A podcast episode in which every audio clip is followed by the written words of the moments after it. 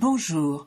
Tu viens de découvrir que tu as un cancer du sein et aimerais en savoir plus sur ce qui t'attend Tu es en plein parcours et aimerais avoir des réponses à tes questions Tu aides quelqu'un et ne comprends pas vraiment ce que la personne que tu accompagnes vit réellement Ce podcast te donnera toutes les réponses que tu attends. Tu y trouveras, outre mon témoignage, des interviews d'intervenants divers, de paramédicaux, de thérapeutes de médecine complémentaire. Je t'y transmettrai également des conseils et des outils pratiques, souvent issus de mon expérience ou de celle d'autres malades, afin de mieux vivre et comprendre ce qui t'arrive. Je m'appelle Françoise Boutet et en 2022 j'ai vécu et vaincu trois cancers, du sein et du poumon. Je te transmets ici tout ce que j'aurais aimé savoir, tout ce que j'ai pu glaner et tous les outils qui m'ont aidé à vivre le mieux possible cette période.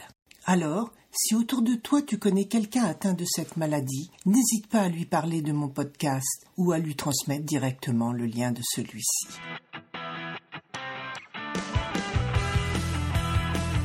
Après le repérage des ganglions sentinelles dont je te parlais dans le précédent épisode, le VSL m'a ensuite emmené à la clinique gynécologique dans laquelle je serais opéré.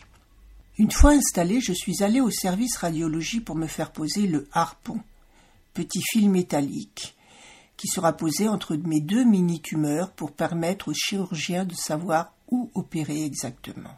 Je suis en salle d'attente et je refais des rondes de FT pour revenir au calme, car ce simple mot me fait peur. J'imagine un harpon barbelé de plongeur en version miniature, et je me sens mal. Comment vais-je faire pour le garder toute la nuit? Ça va certainement me faire mal, et j'ai peur de la souffrance. En fin de compte, la pose du harpon s'est bien passée. Là encore, je m'en faisais tout un monde, alors que le modus operandi est quasi similaire à celui d'une biopsie.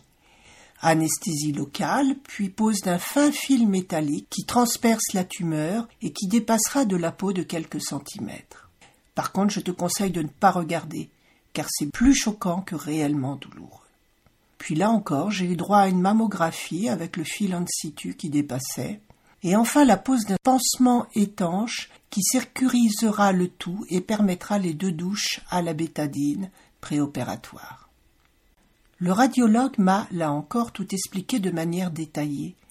Seule la peau est anesthésiée et pourtant la douleur n'est pas présente. Juste une gêne au moment où la lésion est touchée. Par contre, les personnes ayant une tumeur déjà enflammée et douloureuse ressentiront de la douleur.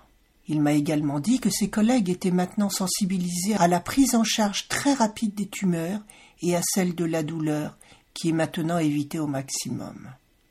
Après, chaque protocole précis dépend du type de carcinome. Parfois, une chimiothérapie est nécessaire avant ou après l'opération, d'une même qu'une radiothérapie ou une hormonothérapie. Maintenant, il est près de vingt heures.